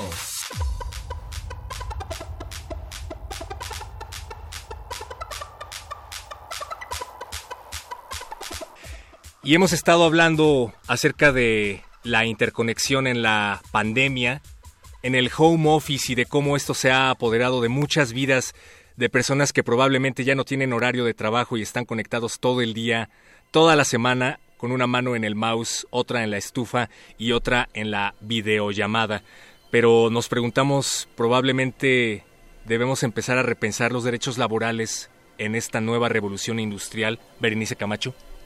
Debemos, eh, pues yo creo que sí, perro muchacho, debimos desde hace mucho y se ha hecho, pero no ha quedado claro. Irá quedando claro cada vez más y, e iremos viendo también los efectos de este momento mm, de nuestra vida digital, este momento de encierro. Y pues vamos a, platicarlo. Ya vamos a dar la bienvenida ahora sí a nuestra invitada esta noche, Aide Quijano. Ella es comunicadora de Lo Geek e integrante de Social TIC, una organización sin fines de lucro dedicada a la investigación, formación, acompañamiento y promoción de la tecnología digital e información para fines sociales. Y nos da mucho gusto poder saludarte esta noche. Aide Quijano, ¿cómo estás? Bienvenida a Resistencia Modulada. Estás en Manifiesto, en Manifieste. ¿Cómo te encuentras? Hola, Berenice, ¿qué tal? Hola, Héctor. Muy bien, ¿y ustedes? Hola, Aide. Pues un poquito asustados con esta nueva normalidad interconectada. Oh, sí. Perro, perro muchacho, perro muchacho está muy, muy asustado, eh, particularmente él y este y algunos también eh, quienes nos escuchan. Pues es que cómo no estarlo, ¿no? Cómo no estarlo cuando nos hemos volcado precisamente a tener una vida digital, pues mucho más rica, pero también con más riesgos, creo. ¿Cómo, cómo lo ves tú, Aide? Eh, ¿Qué ha pasado con nuestras, con nuestra vida digital durante esta pandemia? ¿Qué es lo que estamos viendo? Sí, definitivamente comparto el susto. Al principio me pasó, ¿eh? Cuando recién empezó, estaba yo ante la incertidumbre de cómo iba yo a transitar este proceso. Pero si nos ponemos a pensar un poco, en realidad, pues la cuarentena no inventó como el trabajo remoto, ¿no? O no, o sea, ya lo veníamos haciendo, ya veníamos usando las tecnologías, pero de alguna forma lo que pasó es que se disparó, se aceleró un proceso de transición digital o de pasar más tiempo frente a las pantallas. Y eso tal vez, esa transición fue como sin reflexión, fue como un poquito al ahí se va, ahí tenemos que hacerlo por obligación ahora y por las condiciones también. Pero obviamente eso revolucionó no solamente cómo nos comunicamos, sino también cómo estamos trabajando, haciendo, haciendo relaciones sociales, incluso cómo tenemos hasta relaciones socio, bueno, voy a llamarla más bien como de afecto, socioafectivas o relaciones sexuales también nuestra sexualidad en Internet. Ah. También todo, o sea, dijimos, dijimos, partes de nuestra vida. Perdón, Aide, dijimos que para, para ejemplos íbamos a, usar la vida, eh, los ejemplos reales de la vida de perro muchacho. Ah, ¿Cuándo dijimos eso? bueno, no, no me molesta, solo creo que es muy aburrido, pero adelante, adelante. Si pasó en internet, pasó en la realidad, perro. la vida sexual también, eh, las relaciones socioafectivas en, en internet, Aide. Sí, totalmente. Estaba yo leyendo hace un poco eh, un texto sobre cómo son las relaciones a distancia. Y aunque tengamos claro que nada va a nada va a suplir el contacto físico, de alguna forma también las relaciones que tenemos en internet, a veces los mensajes, los stickers, los gifs, los audios, también generan esa cercanía que a veces no podemos tener ahorita por la sana distancia. Entonces, o sea, la pregunta, la reflexión viene como hasta dónde se vuelve más íntimo, tal vez tener esas conversaciones en línea o vernos cara a cara. No sé qué opinan ustedes, pero creo que cada una tiene su intimidad de acuerdo a cómo la vayamos llevando y cómo la vayamos profundizando. Sí, en realidad yo pienso que está todo muy bien. En realidad no es que le tenga miedo en sí al, al avance tecnológico o a la aplicación que me permite platicar contigo en estos momentos y con Berenice o platicar con algún familiar y, verlo, ¿no? Pero se ha hablado mucho de robo de datos, de robo de información. Es un robo de información que entiendo que está hasta cierto punto normalizado, porque al abrir una cuenta en cualquier red social ya nos estamos fichando. Pero entonces, ¿qué información puede ser utilizada por esa red y, y con qué fines? O sea, me preocupa darle datos a no sé qué gobierno en FaceApp, por ejemplo, o en Zoom, que está viendo mi cara, pero al mismo, al mismo tiempo tengo por lo menos cinco fotos de perfil en línea que ya tienen mi cara. No sé, a lo que voy es, ¿debería preocuparme de no utilizar apps que piden ver mi cara aunque mi cara ya esté en la nube? Y, perdón, pero, pero no solamente a los gobiernos, perros, sino también a grandes empresas. A mí me daría mucho más miedo, incluso eh, toda la información que estamos eh, dejando, toda esa huella digital que dejamos y que es aprovechada o puede ser aprovechada incluso ilegalmente por, por, por algunas grandes empresas, ¿no? Eh, esto de que nos conozcan mucho mejor que, que nosotros, el famoso algoritmo AID. Pero ¿qué es lo peor que podrían hacer? Perdón, esa es mi pregunta. ¿Qué es lo peor que podrían hacer con todo eso? Es una gran pregunta porque es que justamente no hay transparencia en qué uso le dan a esa información.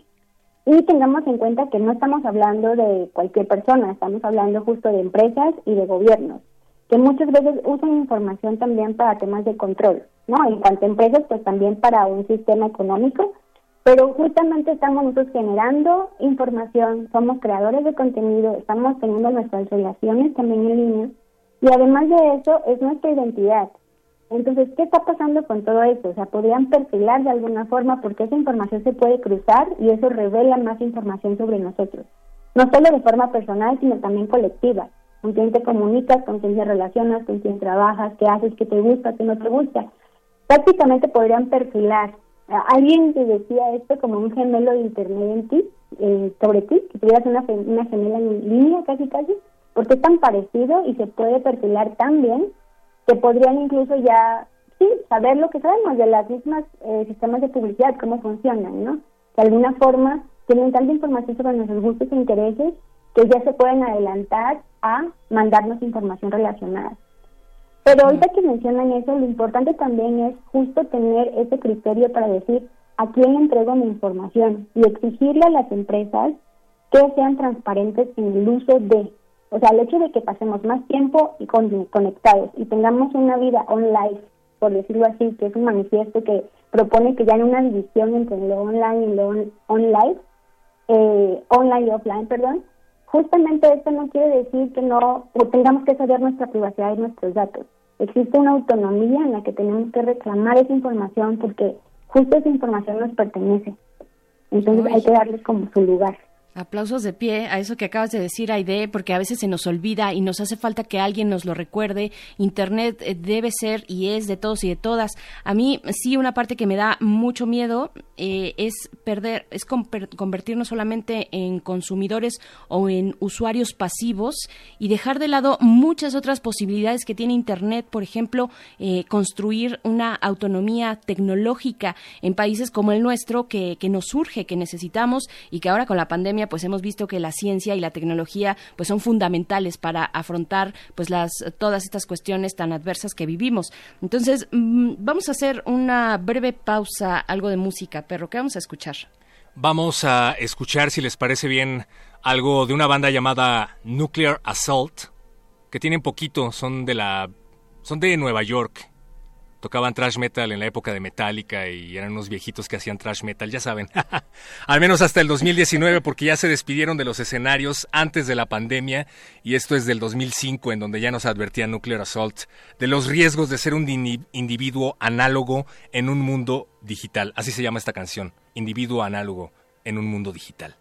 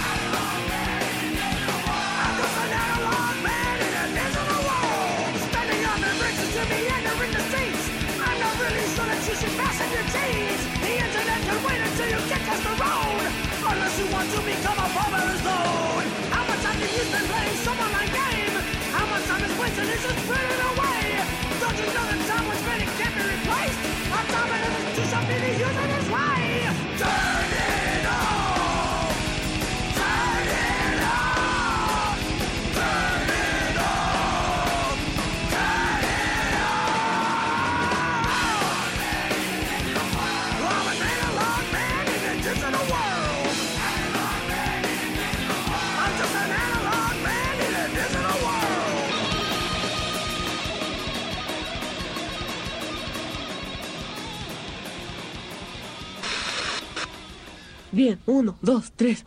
Darwin no tiene caso. El Internet no tiene corazón. Es como una cabra. Está hecho por el mal. Manifieste.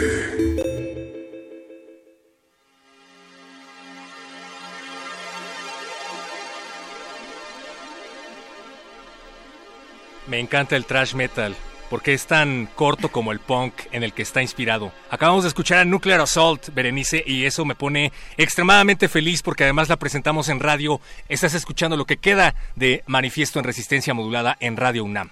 Eso fue un clarísimo crossover entre Metálisis y Manifiesta. Y después escuchamos la voz de Darwin, de esta animación del asombroso mundo de Combal. Para quien eh, disfrute, como yo también, de las caricaturas, pues bueno, ahí estuvo un poquito de lo que significa hablar de Internet. Pues bueno, seguimos, seguimos ya en el último momento conversando con Aide Quijano de Social TIC. Aide, yo dejaba por ahí una idea en el bloque anterior, la autonomía tecnológica, usuarios pasivos, cómo nos defendemos un poco de esto, primero sacudiéndonos la cabeza, supongo, y viendo que Internet tiene que ser de, de todos, ¿no?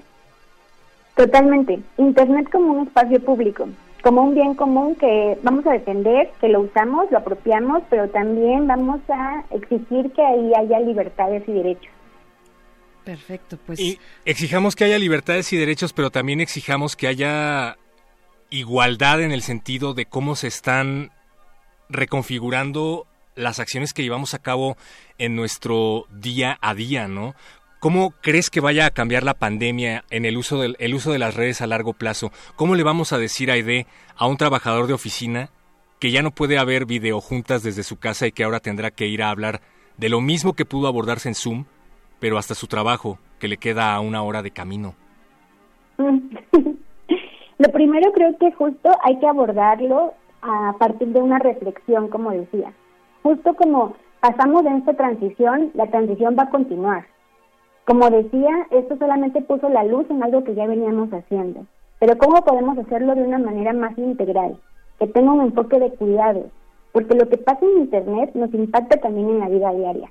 Esos mensajes que recibimos, que pueden llegar incluso lo que llamamos mensajes violentos, la violencia en Internet impacta también en la vida de las personas. Impacta a nivel colectivo porque puede desarticular todas las relaciones, puede dejar, incluso puede ocasionar que ya no quieras estar más en Internet. Por las horas que pasamos en pantallas y en reuniones teniendo que estar con la cámara encendida, eso genera también un estrés y un cansancio. hay que empezar a reconocer eso, que tiene un impacto en realidad en nuestra realidad, en nuestra vida. Sí, y que en general creo que no estamos diseñados biológicamente, dime tú, para recibir una cantidad de información tan brutal diariamente los hashtags que aparecen en Twitter diario, o sea, uno de esos hashtags creo que se merece por lo menos uno o dos meses para darle un buen seguimiento y eso no ocurre, ¿no? Al otro día hay otro hashtag completamente diferente y eso me estresa mucho.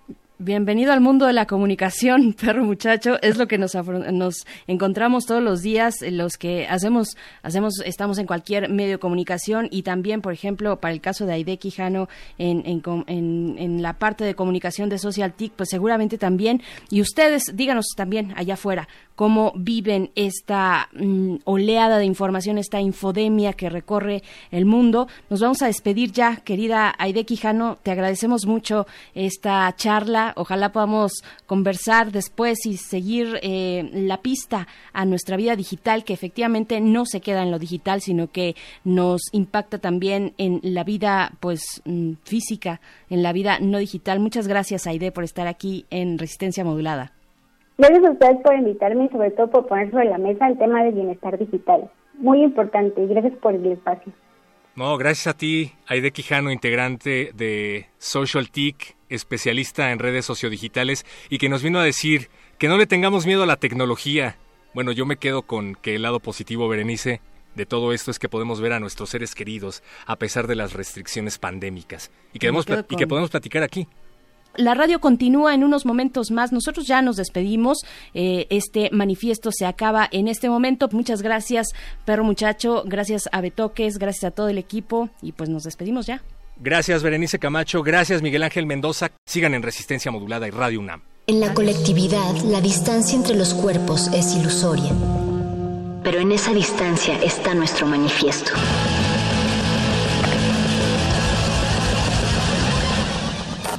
Manifiesto.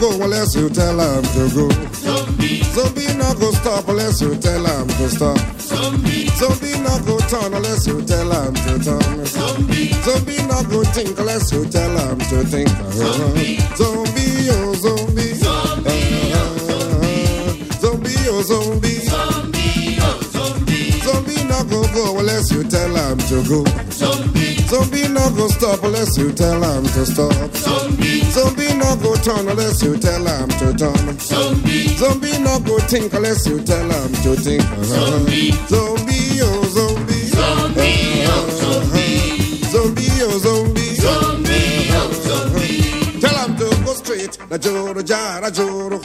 No break, no jam, no sense. Na joro jara joro. Tell him to go kill. Na joro jara joro. No break, no jam, no sense. Na joro jara joro. To go quench. Na joro jara joro. No break, no jam, no sense. Na joro jara joro. Go and kill. Joro jara joro. Go and die. Joro jara joro. Go and quench. Joro jara Joro. Put up all the verse.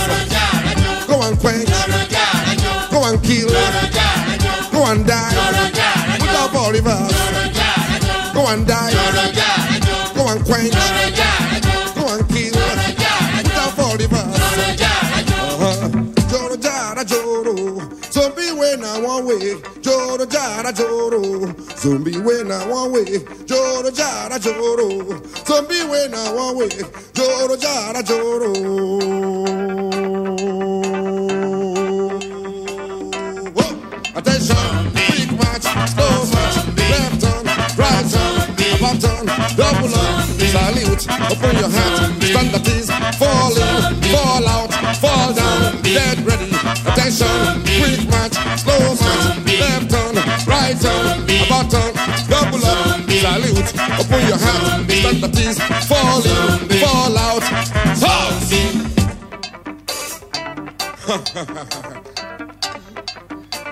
Order.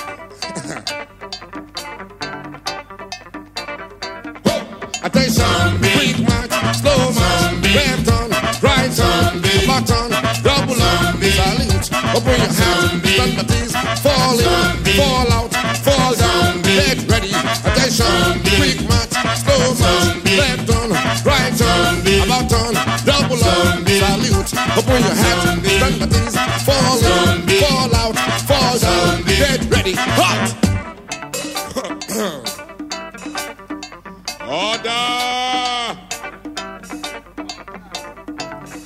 More time, everybody.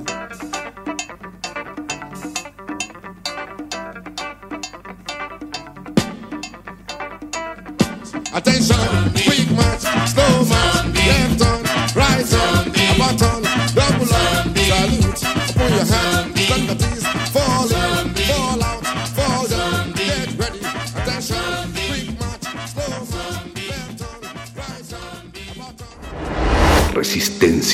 modulada. Modulada. Como dijo el sabio Playlist Zoo, el viaje de las mil canciones empieza siempre con la primera reproducción.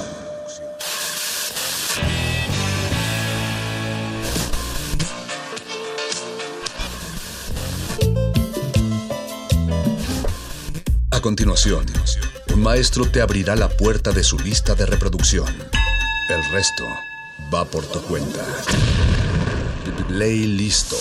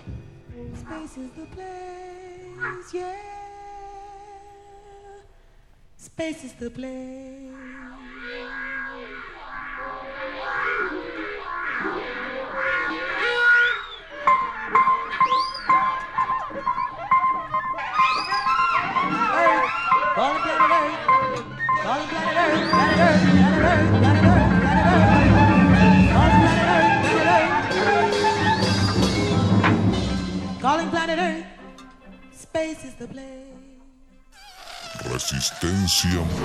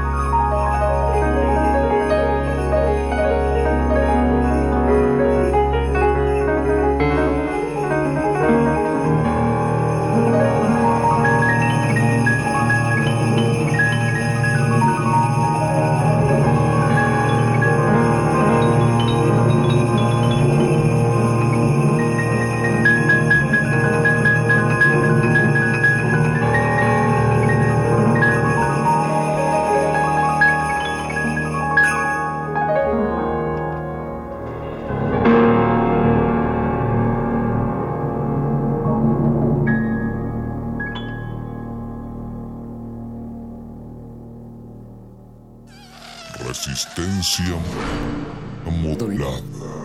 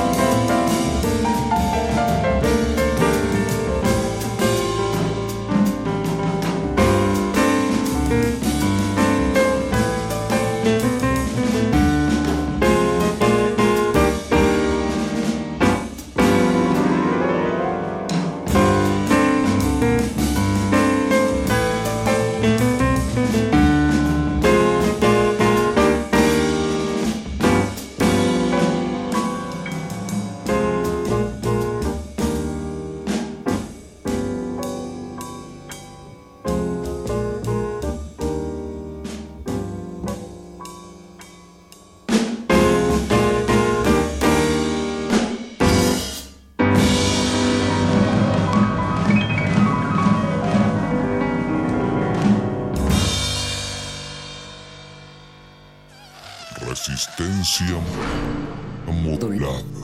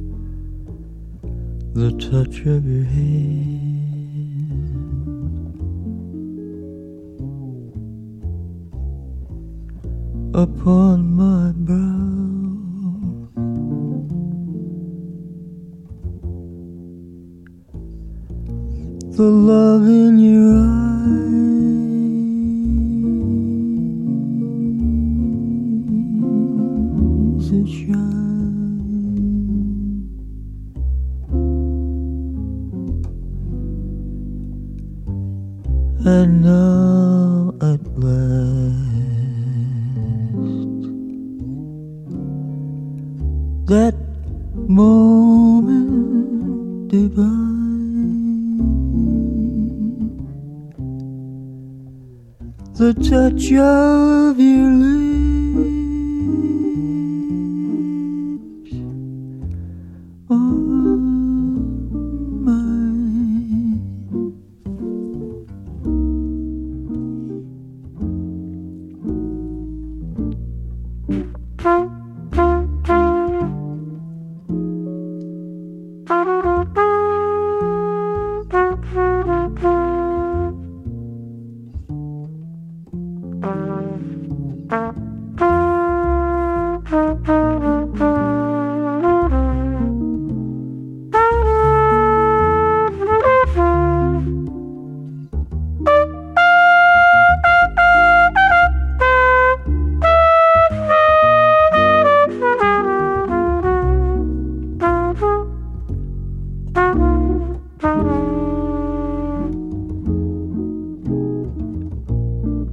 Thank.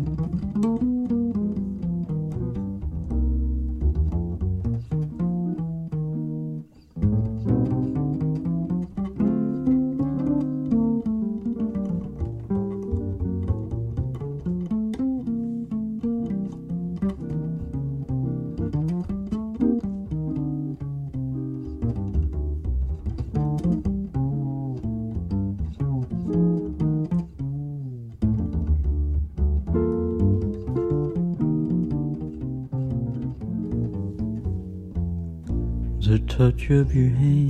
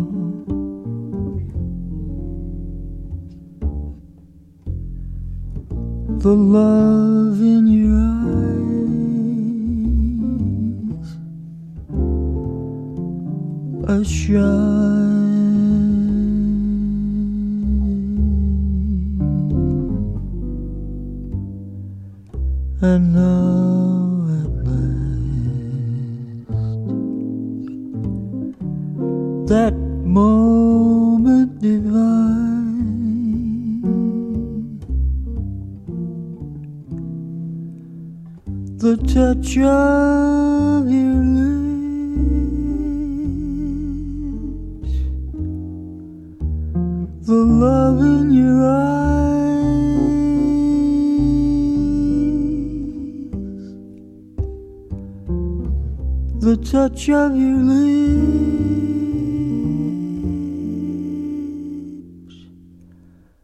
on my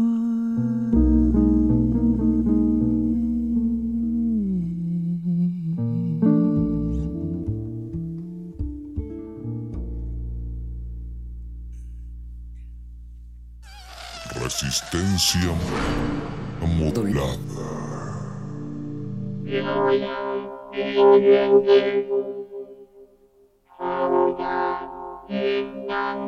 you.